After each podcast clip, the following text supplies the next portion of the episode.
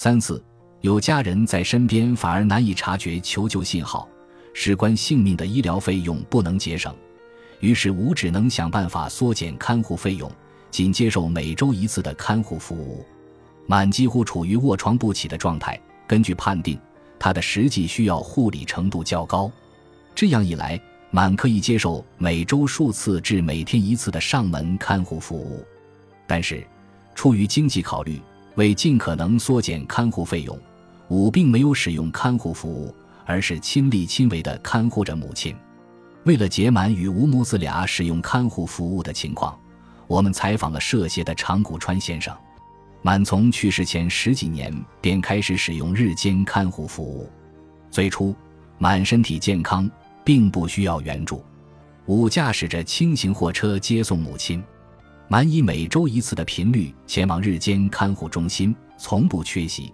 他会在看护中心唱唱歌、玩玩套圈游戏等。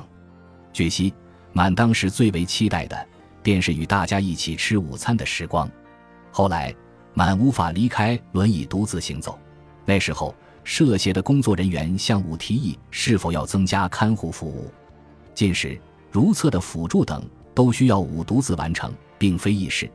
因而，工作人员提出使用日间看护服务的频率增加到一周两天，使用短期入住服务，让满在机构过夜等提议。但是吴表示没有这个必要。我们感到或许他也有经济上的考虑吧。但不管怎么说，武是付出所有心血、全心全意的在看护着满。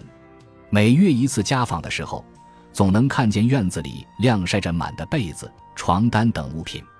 武还会亲手制作满爱吃的菜，他有着女性一般的细心，无微不至地看护着母亲。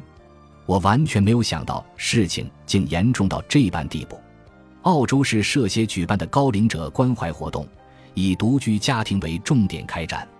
活动与民生委员合作，采取定期家访、紧急情况随时联络等方式，从日常生活做起，与关怀对象保持更加密切的关系。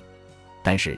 由于独居老人数量剧增，现实是仅采取上述方式也没有足够的人手可供调配，并且社协还打算将关怀活动的辐射范围增至仅有老年人生活的家庭，因此由六十五岁以下家人承担看护任务的家庭，并不属于关怀活动覆盖之列。就满与吴母子俩的情况而言，武明确表示自己会看护母亲，有时工作人员前去查看情况。也会发现看护细致周到，吴本人也表示并没有困难，因而这一案例未被认为需要频繁关怀。我们也知道满身体状况不佳，看护很辛苦，但我们并不认为这一家庭面临重大危机需要日常关怀。通过这次的事件，我们深切地认识到，即便本人未发出求救信号，或许也存在明面上无法看清的内在问题。我们不能想当然的认为，因为有家人在身边，所以没有大碍，而应该正视正因为有家人在而无法看清的难题，并想办法采取对策。这是今后需要探讨的课题。